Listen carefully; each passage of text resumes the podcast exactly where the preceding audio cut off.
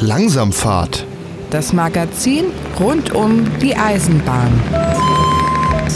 Sehr geehrte Hörerinnen und Hörer, wir begrüßen Sie ganz herzlich zur Sendung Langsamfahrt, das Magazin rund um die Eisenbahn.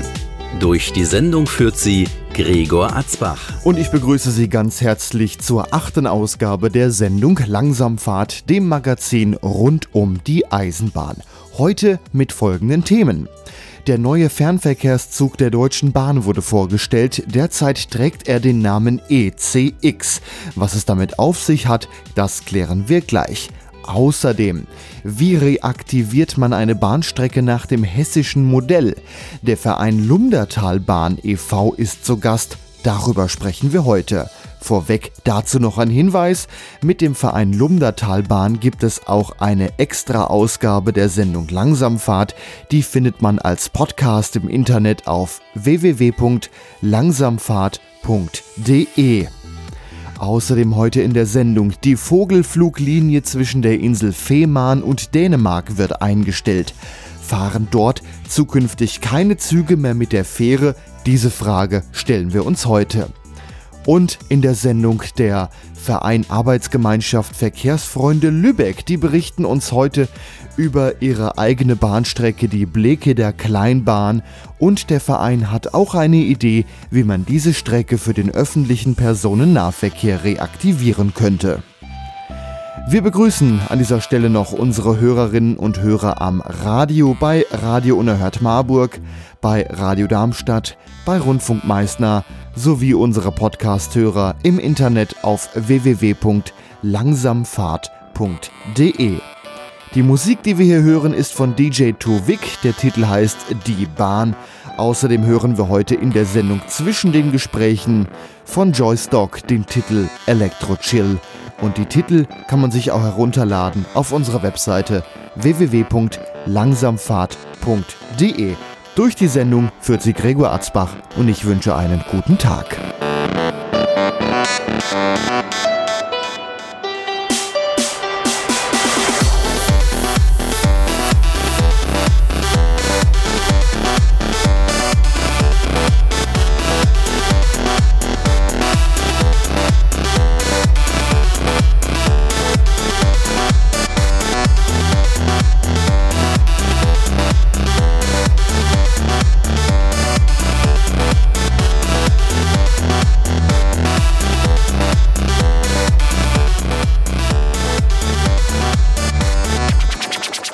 Wir hoffen und gehen auch davon aus, dass wir zum Fahrplanwechsel 2023-2024, zum Winterfahrplan, die ersten neuen Züge einsetzen können von Talgo, und zwar auf der Strecke Berlin-Amsterdam. Und im darauffolgenden Fahrplanwechsel im Sommer wollen wir die anderen Züge, touristische Verkehre, Sylt-Westerland äh, einerseits, aber auch äh, Richtung Bayern-Oberstdorf dann einsetzen. Wenn man ihn vergleicht mit dem ICE 4, muss man sagen, die Wagenkästen sind deutlich kürzer und äh, dadurch kann man die Wagenkästen breiter bauen. Das heißt, es wird für den Kunden nochmal ein ganz anderes Raumgefühl geben, sowohl in der zweiten wie in der ersten Klasse.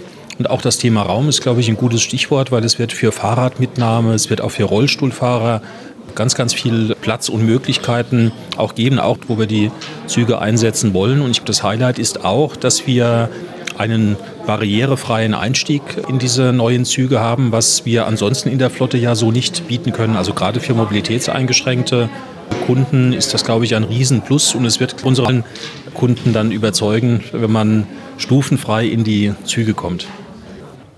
Er ist komfortabel, bietet Platz und ein unheimlich tolles Angebot für genau diese Verkehre, diese internationalen Verkehre und touristischen Verkehre. Und es war ein guter Tag heute für die Kunden. Soweit Bahnchef Lutz zum neuen Fernverkehrszug der Deutschen Bahn, der ECX. Was es damit auf sich hat, das versuchen wir jetzt einmal zu klären. Langsamfahrt. Erklärt. Am Telefon ist jetzt Susanne Konstantinesco, Pressesprecherin der Deutschen Bahn. Guten Tag. Ja, guten Morgen. Ähm, Guten. Der neue Fernverkehrszug ist der ECX. Für was steht denn die Abkürzung? Oh, das ist ähm, noch ein Arbeitstitel, ähm, den wir gewählt haben, da der Zug äh, derzeit ja noch äh, in der Konstruktions- und Designsphase ist. Und äh, ja, bis er fertig ist, haben wir uns einen richtigen Namen überlegt.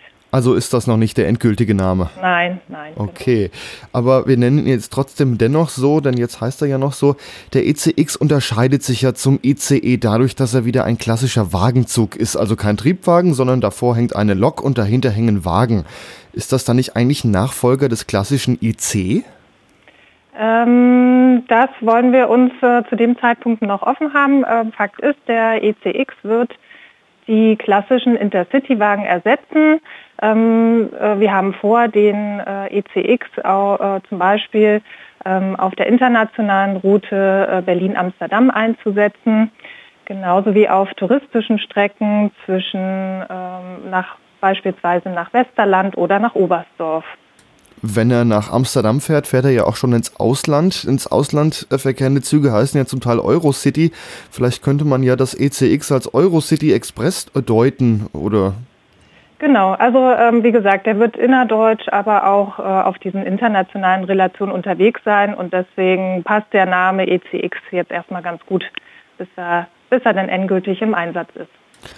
Der Zug besteht aus einer Mehrsystemlok. Die braucht man natürlich fürs Ausland. Da sind andere Stromsysteme wie im Inland. Und ich habe gelesen, 17 Reisezugwagen. Das klingt jetzt erstmal sehr lang. Ähm, das, ähm, der hat auch sehr gute Sitzplatzkapazitäten. Also 570 äh, Sitzplätze können wir im ECX anbieten. Die Zahl der Wagen ist äh, relativ groß äh, oder viel weil die Wagen etwas kürzer sind als beispielsweise beim äh, klassischen Intercity. Und deswegen mehr Wagen, aber von der Sitzplatzkapazität ähnlich. Ist denn der ECX genauso flexibel wie jetzt der vorangegangene Intercity? Da kann man ja auch nochmal einzelne Wagen dazu oder wegnehmen oder auch äh, kaputte Wagen einfacher aussetzen. Geht das beim ECX auch so einfach? Ähm, beim ECX kann man auch einzelne Wagen aussetzen. Wir wollen mit dem ECX aber ein anderes Konzept fahren, also das Ganzzug. Konzept. Ähm, von daher, der wird, so wie er äh, in diesem Verbund mit den 17 Wagen schon bestehen bleiben. Jetzt sind die 17 Wagen äh, als einzelnes jeweils ein Stück kürzer. Was bietet das für Vorteile? Ähm, das äh, bietet den Vorteil, dass man den ähm, Zug ins oder die Wagen insgesamt etwas breiter bauen kann. Also der ECX ist ein absolutes äh, Platzwunder. Ähm, das äh, wird den Komfort für unsere Fahrgäste sehr erhöhen. Wir haben, ähm, er ist sehr geräumig, viel Platz für Gepäck und ähm, genau. Also der Mittelgang wird eventuell etwas breiter und links und rechts äh, ist man auch nicht so eingeengt später. Genau. Jeder, jeder Fahrgast wird äh, mehr Platz haben, ähm, sei es im, äh, auf den Sitzplätzen als auch im Gang. Mhm. Der ECX besteht aus den 17 Wagen und einer Mehrsystemlok, so heißt es erstmal in der Pressemitteilung. Die Mehrsystemlok ist elektrisch, kann mehrere Stromsysteme von verschiedenen Ländern verarbeiten. Ja. Es ist aber auch geplant, ihn mit Dieselloks fahren zu lassen. Gibt es da schon welche in Aussicht? Gibt es da eventuell sogar auch eine neue Diesellok oder kann man da bestehende Dieselloks einfach verwenden? Ähm, der ECX kann äh, mit verschiedenen Dieselloks gekoppelt werden. Das können äh, Dieselloks aus unserem Bestand sein. Ähm, ähm, aber wir werden natürlich auch gucken, äh, grundsätzlich um die Kapazitäten zu erhöhen, ähm, da auch äh, gegebenenfalls neue Dieselloks anzuschaffen. Das ist aber, da haben wir uns noch nicht festgelegt. Das ist derzeit noch ähm, die Planung. Also was Diesel angeht, ist zwar möglich, aber noch nicht so konkret. Aber gebraucht wird es ja, denn er soll ja auf verschiedenen Strecken fahren, äh, wie Sie schon sagten, nach Sylt. Äh, da ist auf dem Hindenburgdamm mit Strom ein bisschen schlecht, mhm. wenn da mal ein bisschen Sturmflut ist. Also diese Lokfähig muss er auf jeden Fall bleiben. Diese Lok muss auf jeden Fall bleiben, ähm, aber da haben wir ja noch einige im Bestand. Und äh, wie und wann wir da äh, den Bestand aufstocken, also neue Dieselloks kaufen, dazu gibt es jetzt noch keine Entscheidung. Hm. Aber er funktioniert ja auch mit den alten. Wie schnell fährt denn der Zug? Ähm, der ECX ist äh, ausgerüstet für eine maximale Geschwindigkeit von 230 Stundenkilometer.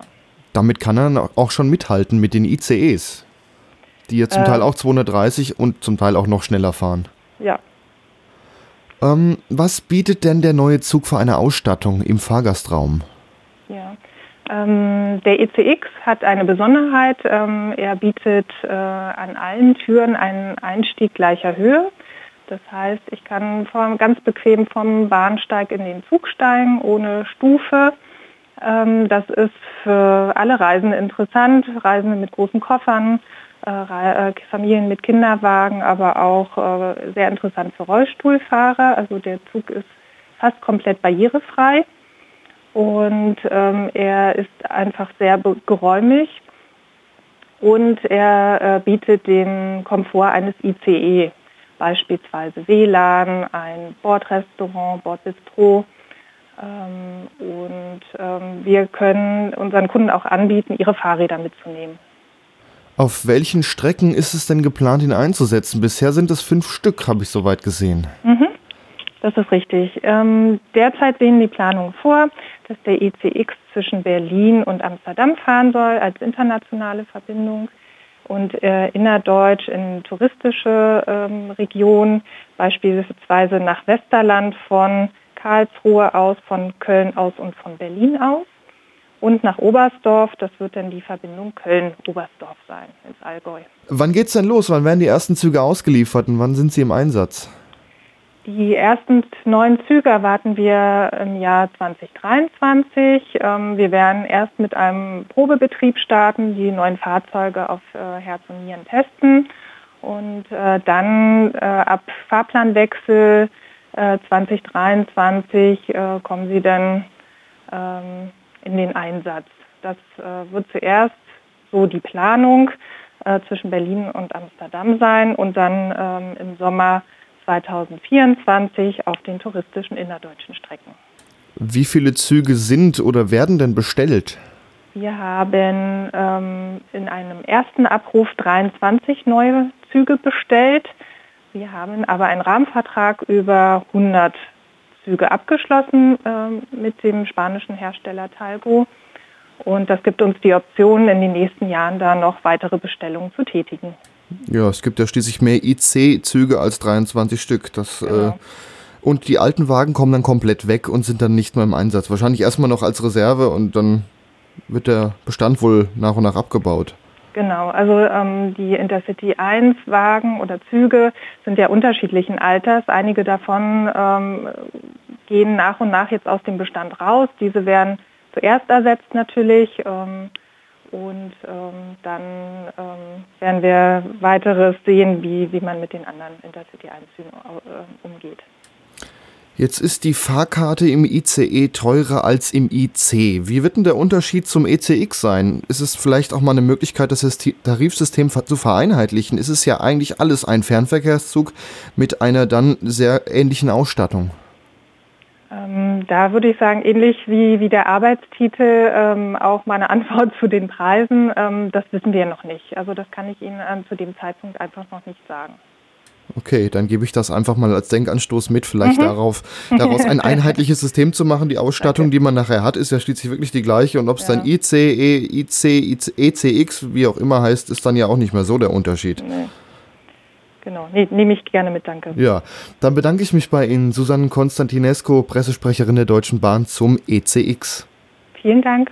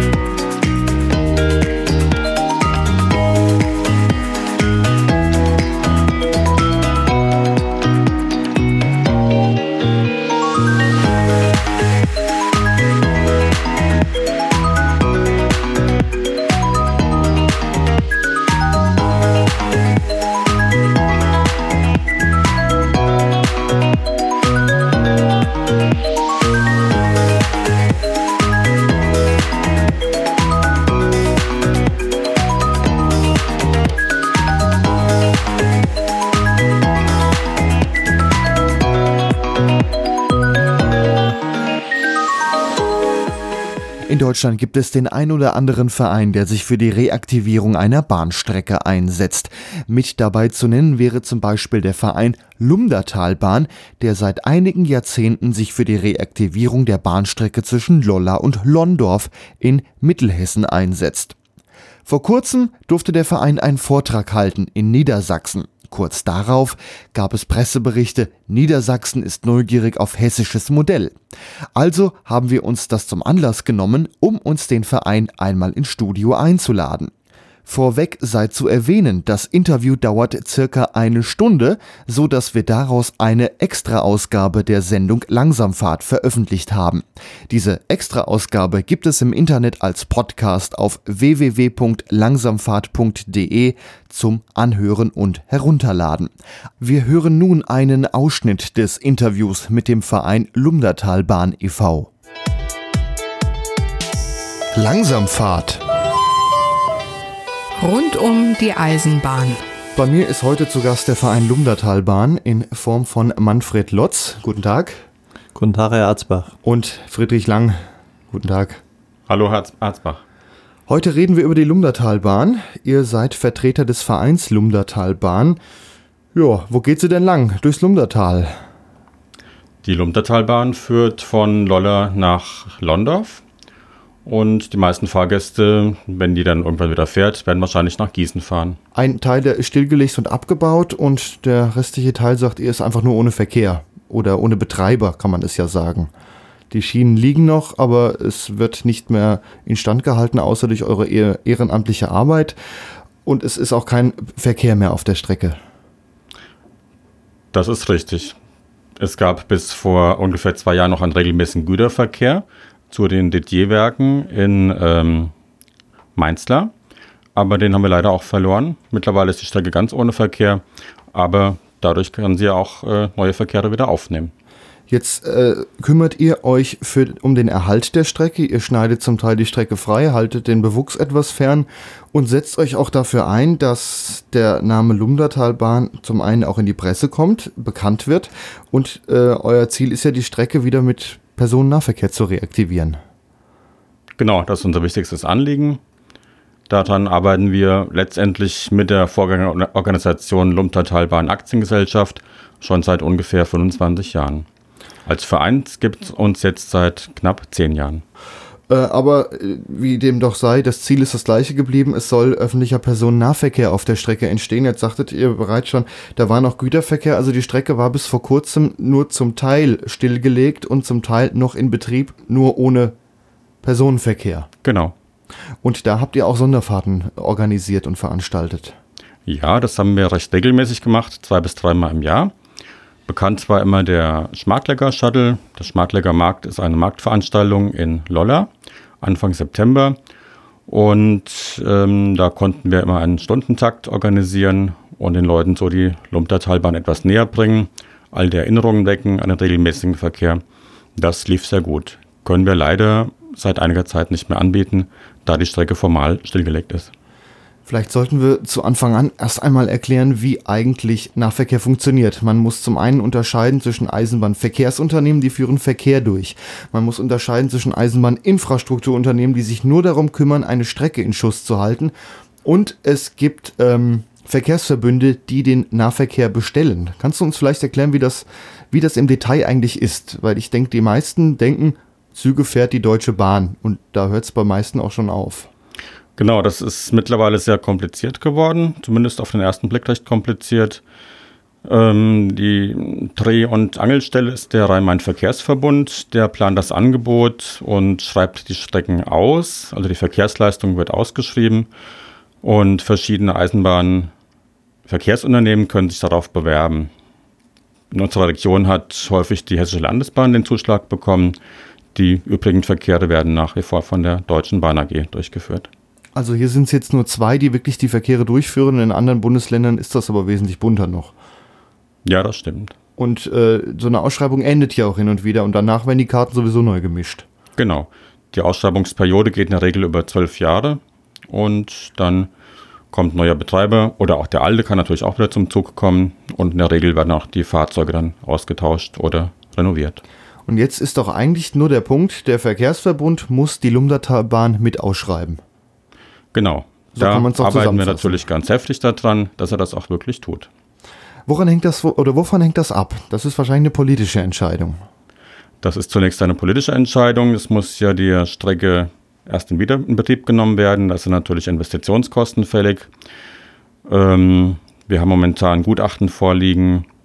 Da wird eine Summe von ungefähr 11 bis 12 Millionen genannt. Wir werden sehen, ob das zu halten ist. Die Baukosten steigen momentan leider.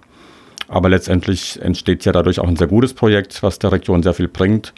Und ich denke, das sollte es den Menschen auch wert sein. Jetzt habe ich hier einen Pressebericht von euch gefunden. Lumdatalbahn, Niedersachsen neugierig auf hessisches Modell. Was ist denn das hessische Modell? Ist das jetzt den Weg, den ihr zur Reaktivierung geht oder den das Land Hessen mit euch geht? Den das Land Hessen mit uns geht. Und zwar hat die Landrätin in irgendeinem Zeitungsartikel geäußert, beziehungsweise bei einer Veranstaltung, die war in Allendorf, äh, dass diese Nutzen-Kosten, diese normale Analyse, die ab 50 Millionen eigentlich gilt, für, für den ländlichen Raum, für solche Reaktivierungen eigentlich nicht machbar sind. Und wenn man guckt, dass wir um die 0,2 oder vielleicht ein bisschen mehr lagen, eins musste man mindestens erreichen, um, äh, sagen wir mal, in die, in die Chance zu kommen, dass man drüber nachdenkt. Äh, das war der Landrätin zu wenig. Und die hat also wirklich, und das muss man auch klar und deutlich sagen, versucht und hat es auch erreicht, dass andere Kriterien mit in die Waagschale geworfen wurden. Nämlich einmal das mit dem Fahrzeug, wo wir vorhin schon davon gesprochen haben, und auch, dass die momentan die Gelder, die Zinsen sehr niedrig sind. Das ist auch ein unheimlicher Faktor, äh, der damit spielt. Und äh, wenn, wenn wir jetzt sagen, wir sind bei 1,69, wird das mit, mit Sicherheit nicht so bleiben, weil die Preise, das wurde vorhin auch schon mal gesagt, die Preise zum Erstellen der Reaktivierung oder der, der, der Bahnstrecke, die Preise werden innerhalb der nächsten Jahren weiter steigen. Und wenn die Preise weiter steigen, wird das auch irgendwo sich in diesem Kosten-Nutzen-Faktor 1,69 irgendwo dann auch äh, niederschlagen. Aber wenn wir in dem Bereich bleiben, um die 1,2 oder 1,3 sehe ich keine Probleme. Ist äh, demnach einfach die Frage, dieses Nutzen-Kosten-Modell mal zu überdenken, ob das noch zeitgemäß ist? Weil ich habe da auch schon mal Kritik dran gehört, das wäre eigentlich schon äh, nicht mehr so das, äh, wonach man gehen sollte. Ja, das war die einzige Chance, damit wir überhaupt nochmal in die Möglichkeit oder dass die Möglichkeit geschaffen wurde, darüber nachzudenken, ob, ob, ob es Sinn macht, die Lumdatalbahn wieder zu reaktivieren. Das war also praktisch der Türöffner oder es hätte auch, sagen wir mal, die Beerdigung sein können. Aber es war für uns der Türöffner, weil dann sich die Sache so entwickelt hat, mit Diesel, mit Feinstaub und so weiter und so fort. Und auch, äh, dass der äh, ÖPNV, äh, die, die, die Zahl der Fahrgästen unheimlich steigt. Da sind mindestens pro Jahr so um die 2,7 bis 3 Prozent, äh, wo, wo die Fahrgastza Fahrgastzahlen steigen. Also je länger man wartet, werden zum einen vielleicht die Fahrgäste mehr, die man potenziell mitnehmen könnte, aber die Kosten steigen auch. Ja, aber man sieht ja jetzt momentan, wir haben nicht nur Stau auf der Autobahn, wir haben auch Stau in den Zügen selber. Also Es gibt ja jetzt schon äh, Diskussionen über bis nach Wetzlar, dass man da äh, andere Möglichkeiten suchen muss. Und hier wäre es wichtig, und da sind schon Anstöße gemacht worden von der Stadt Gießen, auch von der Stadt Wetzlar und auch von der Stadt Marburg. Friedrich hat äh, gesagt, mit der Seilbahn, es ist auch noch äh, in vielen Bereichen noch die Straßenbahn äh, ein Thema, dass man äh, so einen Verkehrsverbund mit den drei Unistädten macht und da sich vielleicht wieder was ganz Neues entwickelt. Und auch Gießen müsste auch, sagen wir mal, die Sinnhaftigkeit zeigen oder uns gegenüber zeigen, dass wir auch für die Gießener sehr wichtig sind. Der Manfred hat recht. Der ähm, Regionalverkehr seit Mitte der 90er Jahre, also seit der Bahnreform, entwickelt sich sehr positiv, sehr ähm, dynamisch. Wir haben gerade durch die neuen Ticketangebote, durch das ähm, landesweite Schülerticket und durch das ähm, Jobticket für Landesbedienstete nochmal Nachfrageschub erlebt. Und äh, ja, die Züge werden eigentlich immer voller im Regionalverkehr. Ihr wart ja in Niedersachsen, habt da einen Vortrag gehalten. Worum ging es denn da genau? Die Anfrage kam äh, vom VCD, also Verkehrsclub Deutschland, äh, Regionalverband Niedersachsen, der Dr. Kunjewitsch. Der hat also angefragt, ob wir das Modell mal vorstellen könnten, was bei uns angedacht ist, nämlich mit diesen weicheren äh, Modalitäten. Also die, auf die Nutzen-Kosten-Untersuchung nicht nur zu hören. Genau, sondern was, was ist bei euch anders, weil das Land Niedersachsen ist im Gegensatz zu Hessen etwas zurückhaltend mit sagen, wir wollen äh, reaktivieren. Und der Unterschied zwischen Niedersachsen und Hessen ist, dort sind es die Gemeinden und die Kreise, die sagen, wir müssen reaktivieren, weil da ging es auch ganz diszipliniert oder ging es darum, dass äh, Hamburg und Lüneburg aus allen Nähten platzt mit äh, Arbeitsplätze, äh, ja, Baugebiete, dass man nicht mehr bauen kann, weil alles äh, so teuer geworden ist und auch kaum noch äh, Fläche zur Verfügung steht, um dort äh, Arbeit zu schaffen. Also ist man jetzt, das war eine Aussage eines Kreisrates, der gesagt hat, die Arbeit muss wieder zu den Wohnorten kommen. Und die Eisenbahn, wenn wir sie reaktivieren, ist ein Teil dazu, um beizutragen, dass man in dem ÖPNV auch die richtige Mischung findet. Jetzt kommt durch die Eisenbahn natürlich nicht die Arbeit wieder zu den Wohnorten, aber der Arbeiter kommt besser zu seiner Arbeit. Und wenn's, wenn, wenn die Eisenbahn angenommen wird, an der Strecke entstehen immer Baugebiete, entstehen immer irgendwelche äh, Mischgebiete, wo sich eine Firma vielleicht ansiedeln kann, die Arbeitsplätze schaffen.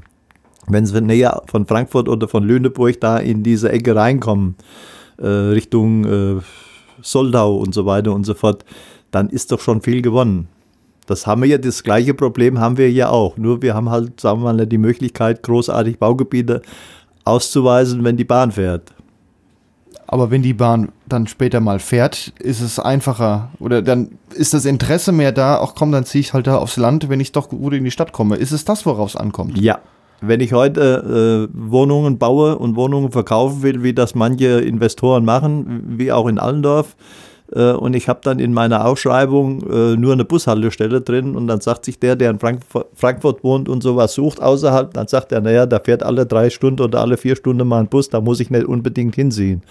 Aber wenn Bus und Bahn da ist, ist das schon eine ganz andere Gewichtung. Wie muss man Bus und Bahn verknüpfen, damit eine Reaktivierung ein Erfolgsmodell wird? Von den kleinen Dörfern zum Bahnhof hin in einem Netz wenn der Zug abfährt, dass die Leute vorher schon umgestiegen sind oder die steigen aus, steigen in den Bus und können dann in ihre Dörfer fahren. Und mit wenig Umsteigezeit, aber wahrscheinlich so, dass der Bus dann auch wartet, wenn der Zug dann doch mal zu spät ist. Ja, das muss abgestimmt sein. Und ich denke, auf dem flachen Land kriegt man das hin. In Frankfurt ist es etwas problematischer.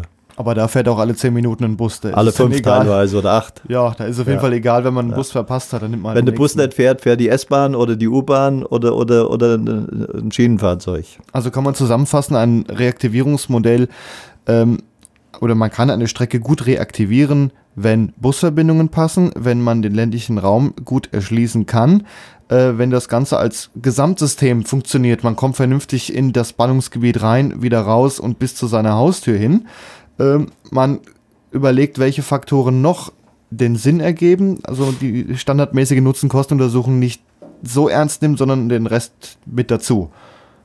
Integration in bestehende Netze, die schon eine Infrastruktur haben. Ja, da waren viele äh, von, von, von Saarbrücken oder vom Saarland, von, von äh, Sachsen und Thüringen. Also es waren schon äh, Interessensgruppe und NABU-Gruppen aus allen Bundesländern hier waren da vertreten bei dieser äh, Tagung, wo wir dort unser äh, ja, vorgestellt haben. Und wir haben auch unheimlich viele Mails gekriegt, wo die Leute dankbar waren, den Weg mal aufzuzeichnen, der jetzt sagen wir mal nicht äh, so ist, dass ich jetzt sage, ihr müsst, sondern warum wir es wollen dass wir, sagen wir mal, den Mensch in den Mittelpunkt gestellt haben, ob das ein Mensch mit Handicap ist, ob das ein älterer oder ein jüngerer Mensch ist, was hat er für Bedürfnisse. Wenn das nämlich nicht in irgendeiner Form mal berücksichtigt wird, werden die jungen Leute aus dem flachen Land wegziehen.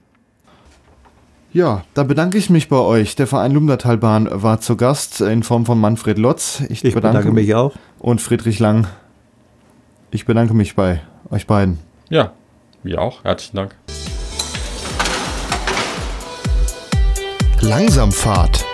Das Magazin rund um die Eisenbahn. Jetzt kostenlos als Podcast abonnieren auf langsamfahrt.de. Soweit das Interview mit dem Verein Lumdertalbahn e.V. Das eigentliche Interview dauert etwa eine Stunde, deshalb haben wir es online gestellt als eine Sendung Langsamfahrt extra, zu finden als Podcast im Internet auf www.langsamfahrt.de. In der ganzen Extrasendung beschäftigen wir uns unter anderem mit den Themen, wie reaktiviert man eigentlich eine Bahnstrecke, der Fortschritt der Reaktivierung der Lumdatalbahn, wie funktioniert eigentlich ÖPNV und was kann man am ÖPNV verbessern?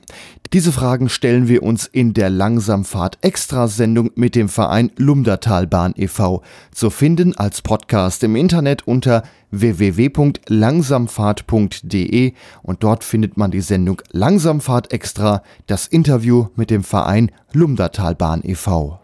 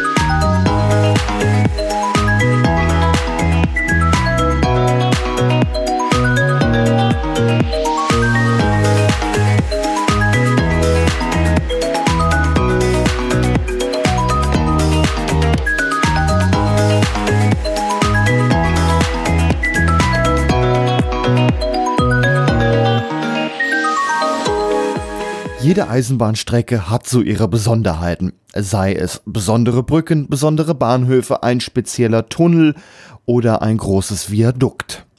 Die Vogelfluglinie von Hamburg über Lübeck nach Dänemark hat eine ganz besondere Besonderheit. Und zwar fährt auf der Insel Fehmarn der Zug auf eine Fähre, fährt dort über das Wasser, fährt in Dänemark wieder raus aus dem Schiff und setzt dort seine Fahrt fort. Diese sogenannte Vogelfluglinie soll eingestellt werden. Äh, da müssen wir, denke ich, einmal nachhaken. Langsamfahrt. Aktuelles und Interessantes. Am Telefon ist jetzt Michael Frömming, Chefredakteur bei der Fachzeitschrift Der Schienenbus. Hallo Michael. Hallo Gregor. Du hast mir was gesagt zur Vogelfluglinie. Die kennen jetzt wahrscheinlich viele nicht. Was ist denn die Vogelfluglinie? Die Vogelfluglinie ist die direkte Linie von Hamburg über Lübeck Richtung Dänemark. Da sind äh, ganz viele Menschen in Richtung Kopenhagen natürlich per Bahn unterwegs. Da tut sich Grundlegendes, denn äh, die Strecke wird vermutlich, man weiß es immer noch nicht so ganz genau, für den sogenannten Trajektverkehr im Dezember eingestellt. Jetzt könnte man nach Dänemark anmuten, dass das Ganze übers Festland geht, aber diese Verbindung, die ist ein bisschen spektakulärer. Da fährt der Zug dann auf dem Schiff übers Wasser und dann auf der anderen Seite weiter, mal so ganz, ganz grob genau. gesagt. Ganz genau, das äh, läuft so, dass ähm, der Personenzug aus äh, Hamburg über Lübeck Richtung Dänemark dann in Puttgarden, dem Fährbahnhof auf deutscher Seite, endet. Dort steht dann ein großes Schiff, der macht die Klappe auf und dann fährt der Zug auf das Schiff und äh, das ist wirklich einmalig, äh, ist eine schöne Angelegenheit, dass man dann unter Deck aussteigen muss auch und dann äh, innerhalb des Schiffsrumpfs äh, in die Höhe steigt, um dort dann eine rund 45 Minuten lange Überfahrt Richtung Rugby auf der dänischen Seite unternimmt und dann sich einen Kaffee genehmigen kann und einfach auch eine wunderbare Aussicht und frische Luft genießen kann. Das ist einmalig, das hat es auch in Ostdeutschland äh, von Warnemünde Richtung Dänemark gegeben. Aber ähm, dieser tra sogenannte Trajektverkehr, der endet jetzt und dann kommt die feste äh, Weltquerung ins Spiel. Ein sehr, sehr großes Projekt, wo dann ein Tunnel ähm, Dänemark und Deutschland verbinden soll. Und dann fährt der Zug nicht mehr auf dem Schiff mit. Dann fährt er nicht mehr auf dem Schiff. So ganz hundertprozentig sicher ist das allerdings noch nicht. Es gibt ähm, sehr viele Klagen gegen dieses Projekt. Man muss sagen, das ist eigentlich ein Projekt, das gar nicht aus Deutschland vorangetrieben wurde, sondern insbesondere aus Dänemark. Das habe ich selber in Gesprächen ähm, in Kopenhagen und auch in Schweden, in Malmö mitbekommen, dass es für die Menschen in Skandinavien eine ganz wichtige Sache ist, eine schnelle und direkte Zugverbindung Richtung äh, Festland, Richtung Mitteleuropa zu bekommen. Das ist ähm, weniger eine deutsche Angelegenheit, aber natürlich kostet das auch hier sehr, sehr viel Geld. Ein internationales Projekt. Und man weiß, wie gesagt, noch gar nicht, ob das so hundertprozentig äh, umsetzbar ist, weil äh, da sind auch technische Dinge, die berücksichtigt werden müssen. Ja, ein Tunnel unter Meer durch ist schon etwas schwieriger. Man hat das zwar zwischen Frankreich und äh, Großbritannien schon gemacht. Äh, sicherlich ist es auch da machbar, aber es ist mit Sicherheit aufwendig und sehr, sehr teuer.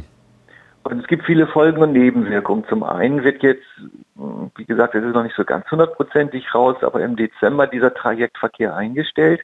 Dann wird im Folgenden auch der Personenzugverkehr in Richtung Puttgarten eingestellt. Das heißt, man ist über Jahre hinweg auch mit Ersatzbussen unterwegs. Das macht den äh, öffentlichen Verkehr in der Region natürlich nicht attraktiv. Geht aber natürlich nicht anders bei so umfangreichen Baumaßnahmen. Und eine zweite Wechselwirkung, die für sehr große Diskussionen sorgt, das ist das ähm, Abklemmen der Seebäder, insbesondere Timmendorf, Timmendorfer Strand. Die Urlauber kennen das, ist äh, wirklich ein sehr schönes Seebad. Das ist dann äh, nicht mehr mit über den heutigen Bahnhof erreichbar. Die äh, Eisenbahnstrecke von Lübeck nach Neustadt wird größtenteils eingestellt direkt an der Ostseeküste und die neue Linie wird entlang der Autobahn A1 geführt und die neuen Haltestationen sind natürlich noch mal ein Stück weiter weg von den Seebädern und da braucht man noch einen Shuttleverkehr. Da weiß auch noch keiner so ganz genau, wer eigentlich die zusätzlichen Kosten übernimmt. Und äh, ich sag mal, für mich selber ist dann dieser Seebadanschluss gestorben, da fahre ich nicht mehr hin, wenn man dann nicht mehr mit dem Zug direkt ranfahren kann. Und das wissen auch viele Touristiker vor Ort, dass ähm, ein Bahnanschluss dann doch wichtig ist. Und so gibt es durchaus Initiativen, diese Seebadlinie zu erhalten. Aber die Neubaustrecke und eine Seebadlinie, das scheint derzeit nicht realistisch zu sein. Ja, aber wenn es doch irgendwie nur Nachteile bringt, warum macht man es denn dann? weil die übergeordneten Interessen schon die internationalen Verkehre sind und die Anbindung der Seebäder, so eben die Argumentation, könne man über Bus-Shuttles gewährleisten. Äh, es gibt durchaus auch Stimmen in den Seebädern, die sagen, es ist ja wunderbar, dass die Eisenbahn wegkommt, ähm, denn haben wir weniger Verkehr. Und man will natürlich auch vermeiden, dass anstatt einer Neubaustrecke entlang der Autobahn, die ja auch den gesamten Güterverkehr übernehmen soll, äh, dann der gesamte Güterverkehr entlang der alten Strecke durch oder entlang der alten Orte äh, lang fährt, das ist äh, auch wieder ein zweiseitiges Schwert. Die einen wollen die Anbindung der Seebäder, die anderen wollen keinen Güterverkehr und dann wird eben die kostengünstigste Variante genommen und die heißt Abbindung der Seebäder, schnellen Verkehr entlang der Autobahn. Also man kann festhalten, die neue Strecke wird so oder so gebaut. Ob die alte erhalten bleibt, ist aber noch nicht so ganz klar. Also ob die neue Strecke so richtig hundertprozentig abgesichert ist, darüber wird seit Jahren auch diskutiert. Das Projekt ist ja nun wirklich nicht erst seit gestern in der Diskussion. Die Dänen sind sehr aktiv, die müssen aber ohnehin ihre Bestandsstrecke ausbauen. Dort gibt es noch eine zweite große, ein zweites großes Brückenbauwerk in der Nähe von Nyköping, wo äh, ohnehin gebaut werden muss. Ob das so wie geplant eines Tages alles umsetzbar ist oder dass äh, angesichts von Kostensteigerungen das ganze Projekt nochmal in die Diskussion kommt, das werden wir sehen. Der Kernpunkt ist natürlich der Tunnel. Da sieht es im Moment so aus, dass der gebaut wird, wobei auch natürlich die Seereederei, die Schifffahrt, die dort jetzt Geld verdienen, auch nicht glücklich sind und auch versuchen, gegen das äh, Projekt noch rechtlich ranzugehen. Und ähm, die zweite Problematik ist, selbst wenn der Tunnel kommt, ob es wirklich realistisch ist, auf gesamter Länge in Deutschland eine Neubaustrecke zu bauen. Da gibt es viele andere Großprojekte in Deutschland, wo man auch äh, sehr euphorisch zu Beginn war und am Ende ist das dann doch nicht alles so umgesetzt wie geplant. Also sehr, sehr viel offene Fragen. Wir beleuchten das im aktuellen Heft und werden da auch in den nächsten Ausgaben mit hoher Wahrscheinlichkeit darüber berichten. Du sagtest vorhin, der Verkehr auf dieser Vogelfluglinie, der war hauptsächlich von dänischem Interesse. Das merkt man ja auch schon, wenn man sich den Fahrzeugeinsatz dort mal anschaut. Bis vor ein paar Jahren war da die Deutsche Bahn noch mit ihrem Diesel-ICE der Baureihe 605 unterwegs. Den, den hat man ja abgezogen und dann fuhr diese dänische Gumminase, der ja, ja zugegebenermaßen doch ein bisschen lustig aussieht. Ja, aber sehr komfortabel ist durchaus. Also die dänische Gumminase fuhr ja auch schon äh, Jahre bevor der deutsche 605er äh, auf der Strecke unterwegs war, den ja im Übrigen auch die Dänen äh, zum Teil angemietet hatten. Das war ja ein Gemeinschaftsprojekt. Und dieser sogenannte Gumminasenzug äh, bestach zum einen durch seine sehr interessante äußerliche Gestaltung. Äh, Gumminase deshalb, weil es ein Gummiwulstübergang ist von dem man den Führerstandbereich umklappen konnte und dann direkt in den nächsten Wagen durchgehen konnte, ohne dass der Fahrgast eigentlich merkte, dass man jetzt durch den Führerstand gelaufen ist. Also sehr interessante, ähm, wenngleich sehr augenfällige Konstruktion. Der ist jetzt auch wieder unterwegs im Moment. Die Dänen haben immense Fahrzeugprobleme. Das gab es auch mit einem italienischen Hersteller große Probleme, sodass diese Gumminase heute in Dänemark auch noch anzufinden ist. Der 605er, der nun optisch ein Hingucker ist äh, und ich finde als äh, ICE in der Dieselversion das ist, was in Deutschland auf vielen Strecken eigentlich auch heute noch fehlt, äh, aus mir völlig unverständlichen Gründen ein Konzept, das äh, offensichtlich bei der Deutschen Bahn im Moment gescheitert ist. Aber dieser sehr komfortable äh, ICE-Verkehr ist eingestellt worden, eben mit der Begründung, dass dieses Fahrzeug falsch länger für den Tra äh, Trajektverkehr weil er ist eigentlich zu kurz und eine zweite Garnitur dran zu hängen, hätte die Kapazität des Schiffes nicht hergegeben. So war das Problem bei diesem Zug, dass er eigentlich immer zu wenig Fahrgäste aufnehmen konnte für eine Strecke. Und das muss man sagen, Kopenhagen, Hamburg, äh, wo auch Flugreisende unterwegs sind, da ist richtig Potenzial für die Eisenbahn.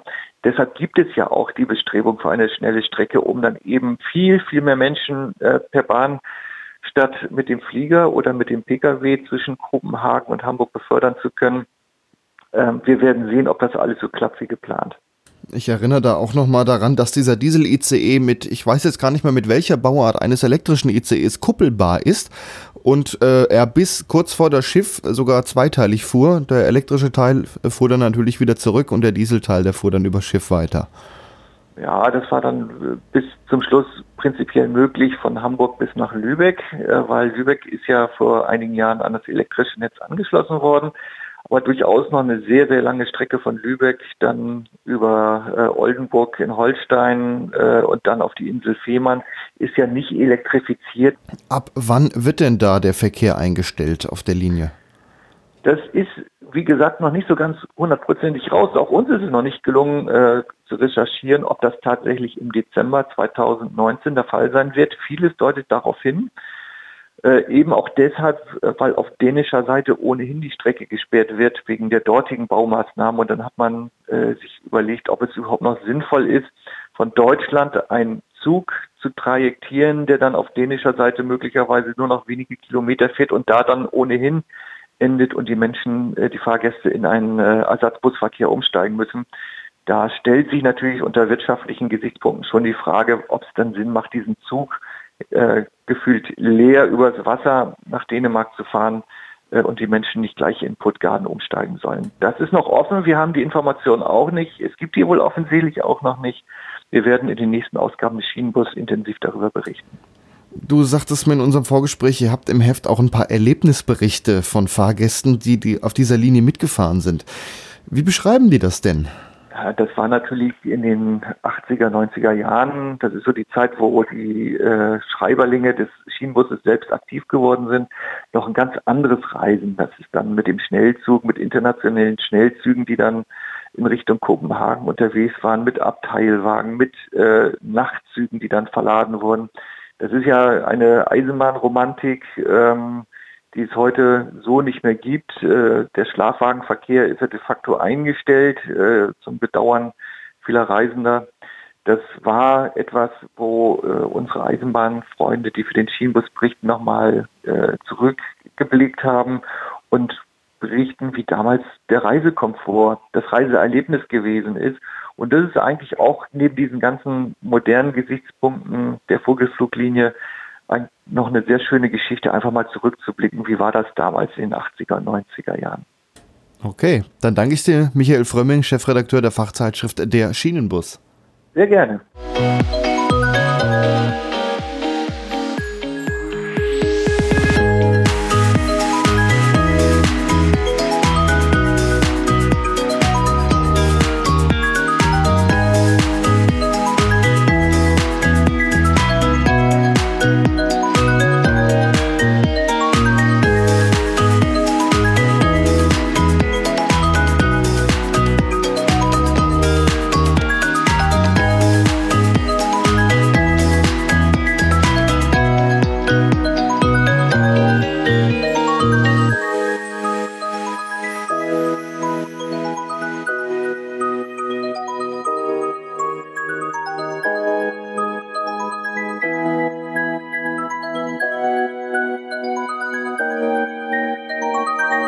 Zwischen Lüneburg und Blekede liegt eine Eisenbahnstrecke mit einer Länge von 24 Kilometern. Der Verein Arbeitsgemeinschaft Verkehrsfreunde Lübeck betreibt darauf Museumsverkehr, möchte aber eigentlich diese Bahnstrecke wieder für den öffentlichen Personennahverkehr reaktivieren. Der Verein hat auch schon eine Idee, wie man das günstiger machen könnte. Man könnte einen älteren Dieseltriebwagen auf Akku umrüsten. Zeit, um dort einmal nachzufragen. Langsamfahrt. Museumsbahn. Ich begrüße jetzt am Telefon Hans Dirken von der Arbeitsgemeinschaft Verkehrsfreunde Lüneburg. Guten Tag, Herr Dirken. Guten Tag. Sie äh, sind zum einen im Vorstand des Vereins, aber Sie betreiben auch eine Bahnstrecke. Ja, das ist richtig. Wir betreiben die Bahnstrecke von Lüneburg nach Blekede. Äh, die nennen wir Blekeder Kleinbahn. Diese Strecke ist ähm, 23 Kilometer lang und ähm, wurde jahrelang als öffentliche Eisenbahn betrieben, sollte dann vor äh, Jahr 2010 stillgelegt werden. Wir haben die Chance ergriffen und äh, auf Weiterbetrieb der Strecke geboten den Zuschlag bekommen und dafür dann dieses Unternehmen gegründet, weil für die Konzession eine Firma nötig ist. Ist aber eine ganz kleine, so eine UG ohne Angestellte. Äh, vor ein paar Jahren, da war dann noch regulärer Verkehr auf der Strecke. Es war regulärer Personenverkehr bis 1977 und dann noch sporadischer Güterverkehr. Der ist weniger geworden, als die Bahn dann Einzelwagenverkehre immer weniger äh, unterstützt hat. Zuletzt wurden noch äh, Holzwagen abgeholt unterwegs auf der Strecke. Das wollen wir gelegentlich auch wieder machen, aber ähm, es ist eben eine Sache, wo die Staatsbahn nicht gut mitspielt. Letztendlich als äh, letzter Frachtkunde gibt es weiterhin das Eisenbahnausbesserungswerk in Blekede, was von der Osthannoverschen Eisenbahn noch betrieben wird. Da werden mehrfach im Jahr Lokomotiven zur Reparatur hingefahren, zurückgefahren.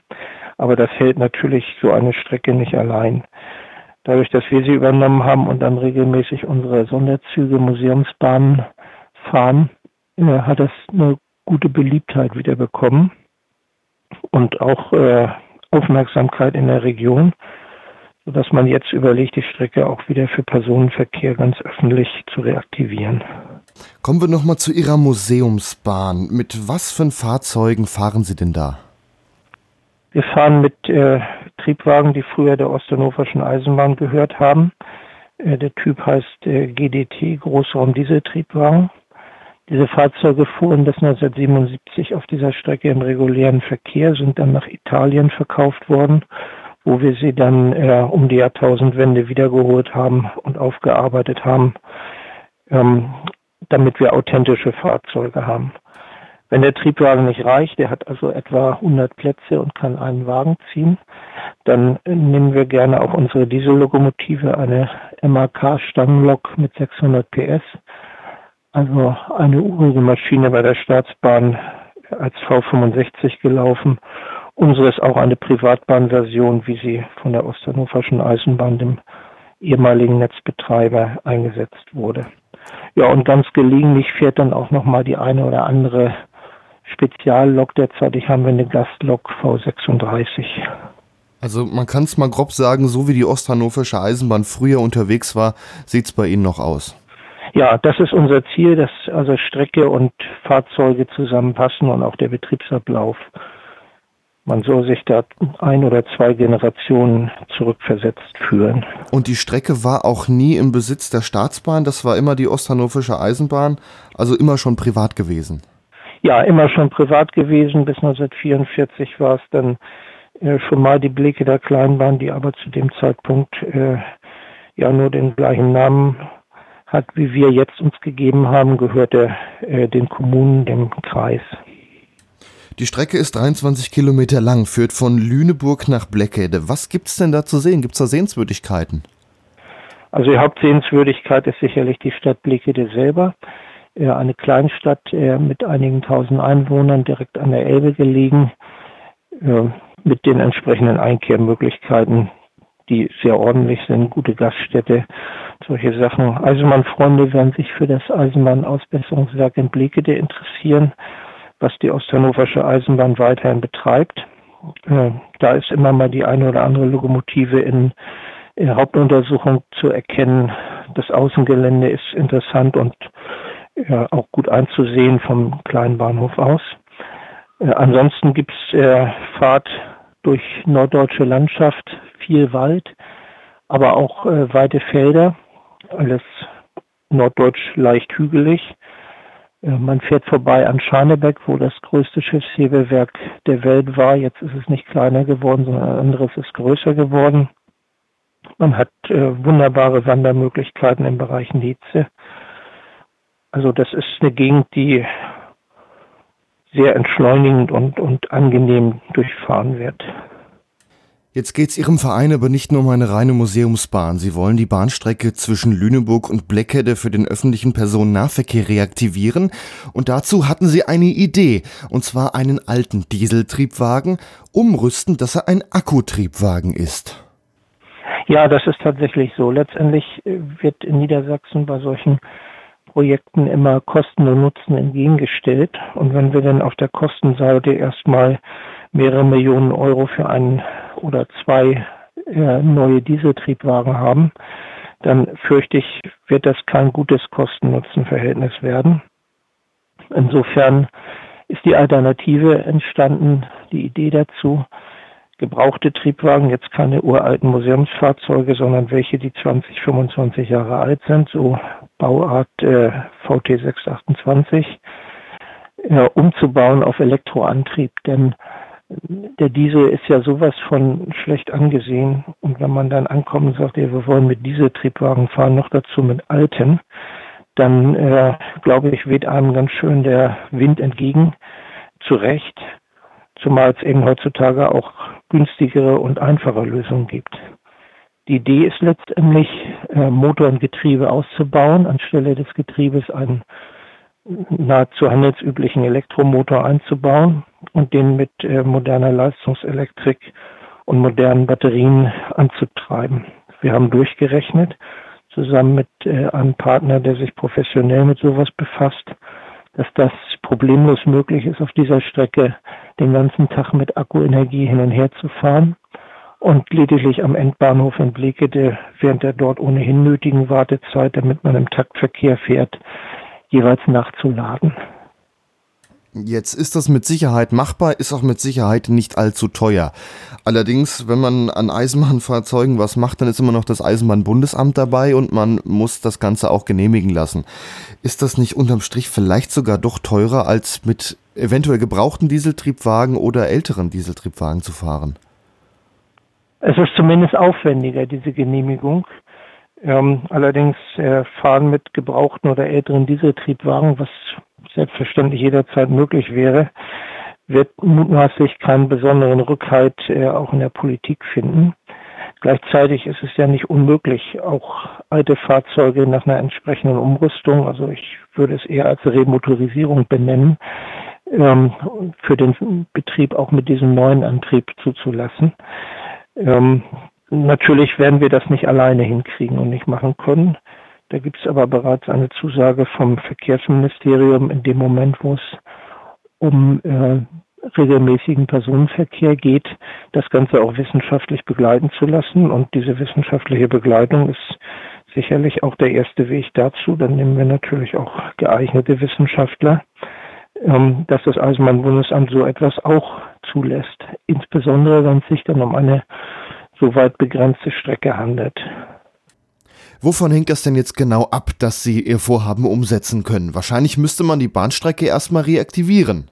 Das kann man sich so vorstellen, dass wir zunächst einmal ein Signal von der niedersächsischen Landesregierung benötigen, das ernsthaft vorgesehen ist, dieses Fahrzeug auf der Strecke einzusetzen oder auch an einer anderen Strecke. In dem Moment, das ist die Bedingung, auf die das äh, Bundeswirtschaftsministerium, Verkehrsministerium wartet, ähm, kann man äh, sich darüber unterhalten, welchen Fördergeldanteil man aus Berlin dafür bekommen kann. Denn letztendlich, wir machen das ehrenamtlich.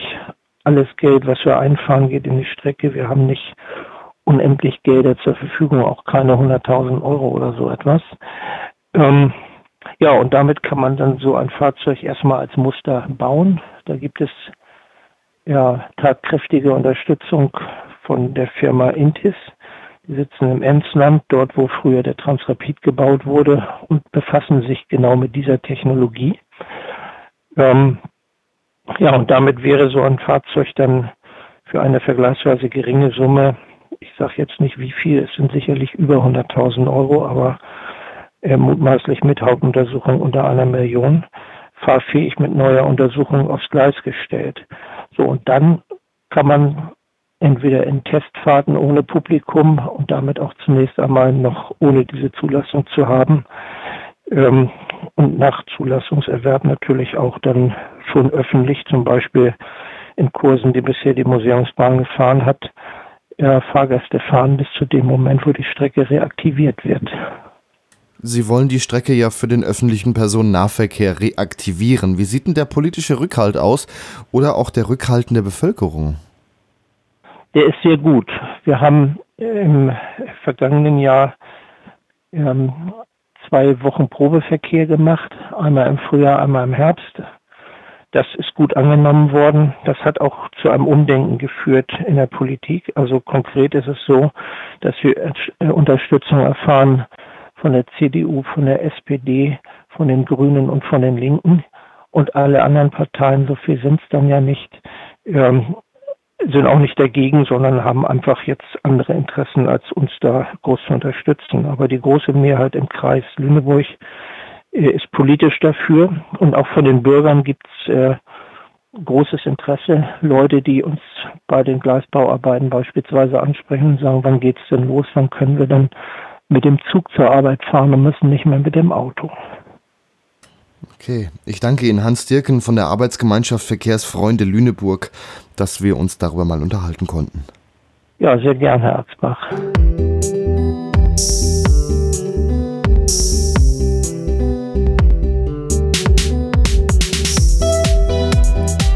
Das war die Sendung Langsamfahrt in ihrer achten Ausgabe. Wir verweisen an dieser Stelle noch auf unsere Internetseite www.langsamfahrt.de.